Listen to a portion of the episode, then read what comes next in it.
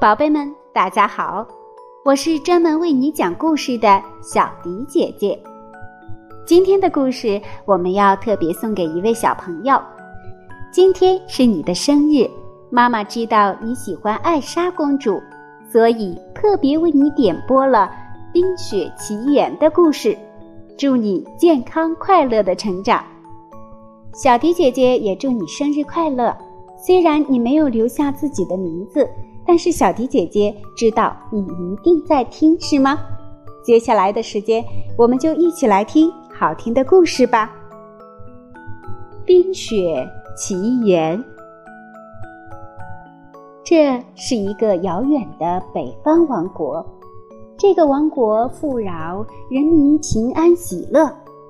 可是，这个国家的国王和王后却有一个不为人知的烦恼。这个烦恼就是自己的大女儿艾莎，有着非凡的魔力。艾莎可以轻而易举地把东西冻住，还可以制造奇幻的冰雪景象。妹妹安娜特别喜欢和姐姐在一起，可是意外发生了。他们在玩耍时，艾莎不小心将手指向了妹妹。冰雪的魔力冻得安娜一下就昏了过去，而且头发也开始慢慢变成了雪一样的颜色。艾莎又害怕又自责地抱着她哭泣。国王和王后为了救安娜，找到了老巨魔，他是一个石头变成的魔法老爷爷。很快，他用魔法救醒了安娜公主。尊敬的国王陛下，安娜公主现在没事了，但是不能再允许第二次意外发生了，还是把她们姐妹俩分开吧。国王和王后接受了老巨魔的建议。回宫后，艾莎为了不再伤害妹妹，而把自己关在房间里。从此，姐妹俩不再开心快乐的一起玩耍。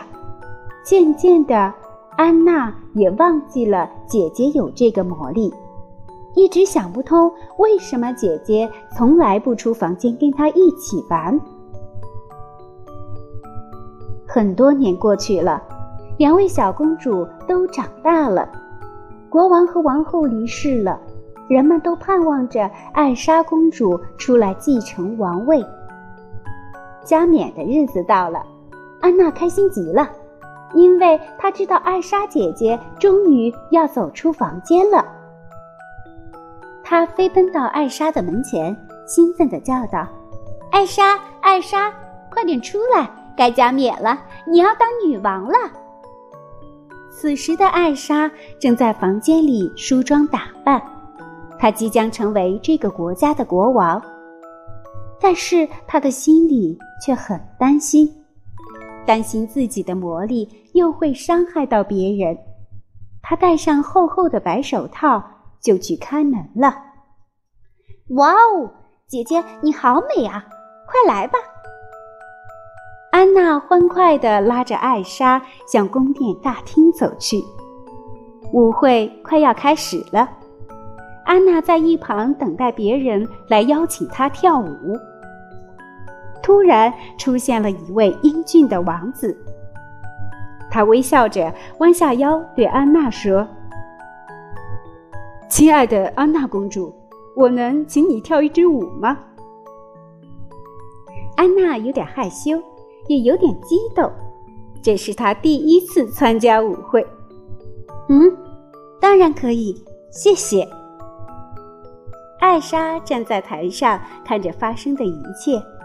安娜和王子跳了一支舞，然后他们走到阳台聊天。他们聊得很愉快。王子发现安娜公主很单纯，正好他的国家急需要一些经济支援。如果他能娶到公主，就可以有机会占有这个国家的资源了。想到这里，王子迫不及待地向安娜公主求婚。亲爱的安娜公主，你愿意嫁给我，做我未来的王后吗？安娜沉浸在王子的甜言蜜语中，还以为自己遇见了真爱，心里又开心又激动。啊，你是在向我求婚，不是在做梦吧？我要把这个好消息告诉艾莎。安娜拉着王子来到艾莎面前。艾莎，哦不，女王陛下，我要和这位王子结婚，请你允许。安娜，这太快了吧？你们才刚刚认识，再考虑考虑，观察一段时间再做决定吧。艾莎好心劝说，她的心里很担心妹妹被骗。安娜不甘心。走上前，拉住艾莎的手，跟她争辩。艾莎非常紧张，因为妹妹靠近她可能会被魔力误伤，她不想让任何人靠近，于是她本能地推开了安娜。厚厚的白手套瞬间被扯掉了，一道蓝色的星光散落了出来，光点掉落的地方都结了冰。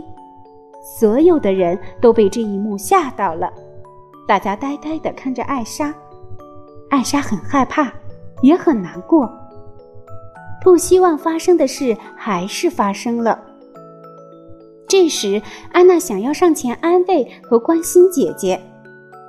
艾莎更加激动了，“不要过来！”她用手一挥，蓝色的星光闪到天花板上。整个吊灯都变成了冰灯，人们开始慌张起来。有人开始说：“啊，快跑！女王是个怪物，她有魔法。”不许你们胡说！安娜听到议论，很生气。艾莎为了避免魔力伤害到人们，转身就跑出了王宫。她想找到一个没有人的地方，永远不出来。可是，艾莎走到哪里，哪里都会变成冰，整个国家都下起雪来。干脆往远处的雪山走去了。这时，安娜也终于明白姐姐为什么不让她靠近了。她决定要去寻找姐姐艾莎，只有她能拯救这个国家。王子，我去找姐姐这段时间。王国就交给你来管理了，谢谢你，一切等我找到姐姐再说。再见。安娜骑上马，跟王子告别，说完就独自上路了。这一路，安娜走得非常艰难，因为到处都覆盖着厚厚的冰雪，特别是去雪山的方向，还有狼群的攻击。天哪，是狼！安娜不知道怎么办，他的马看到狼群，更是害怕的跳了起来，一下子就把安娜摔在了雪地上。这时，有一个猎人驾着雪橇经过，“嘿，快来救救我！我的马跑了！”安娜对他喊道。这个猎人叫基斯托夫。他的本事很强大，看到安娜遇到了危险，二话不说就过去把狼群赶走了。你一个女孩子来这么危险的地方干嘛？快上雪橇！基斯托夫说道。“谢谢你，我要去雪山找我的姐姐，你能带我一起去吗？”安娜请求道。基斯托夫心里很善良，他答应了安娜的请求。用雪橇把她带到了雪山上，越接近山顶就越寒冷。终于，他们看到了一个巨大的冰雪做成的城堡。安娜兴奋极了，一定是姐姐，她一定就住在里面。艾莎看到了妹妹，知道她是来叫她回去的，但是她不想回去。艾莎。终于见到你了，快跟我回去吧！王国全都是冰雪，我们需要你的拯救。安娜迫不及待的要带艾莎回去，可是艾莎往后退了几步。我不能回去，我的魔法越来越强大，回去只会伤害到更多的人。安娜想要强行拉他走，就在这时，艾莎用手一挡，魔力的蓝色星光再次落在了妹妹身上。安娜倒下了，基斯托夫赶紧上前扶住她。你为什么不看看安娜一路找你多么辛苦？基斯托夫有点看不下去了，他把安娜抱到了雪橇上，看着她的头发慢慢变成了白色，他想赶紧带她回王宫，于是立刻出发了。在路上，他们遇到了善良的老巨魔，那个当年救过安娜的魔法老爷爷。他对着奄奄一息的安娜说。魔力这次落在了心脏上，只有一个办法能救你了，那就是找到一个真正爱你的人，亲吻一下，才能解除魔法。娜听完，对基斯托夫说：“快带我去王宫见王子，他肯定能救我。”很快，他们回到王宫，把事情经过告诉了王子。而王子却完全不理会他们，还把他们关了起来。他大笑道：“哈哈哈，不用什么真爱之吻了，这个王国就是属于我的了。”安娜后悔极了，这才看清王子对她的不是真爱。当初真应该听姐姐的话，就不会发生这一切了。这时，艾莎回来了。原来，王子暗中派人跟踪安娜到了雪山的城堡里，他们想要杀掉艾莎女王。但是那些坏蛋都被魔力打败了。艾莎决心回来解决这一切，安娜就快要变成冰雕了。艾莎打败了王子，找到了安娜。此时的安娜已经变成冰了。艾莎十分痛苦，伤心地抱着冰冻的安娜大哭了起来，眼泪顺着脸颊流到了安娜身上。突然，奇迹出现了，原来艾莎真爱的眼泪也能解除魔力。所有的冰雪都开始融化了，很快，整个王国回到了夏天。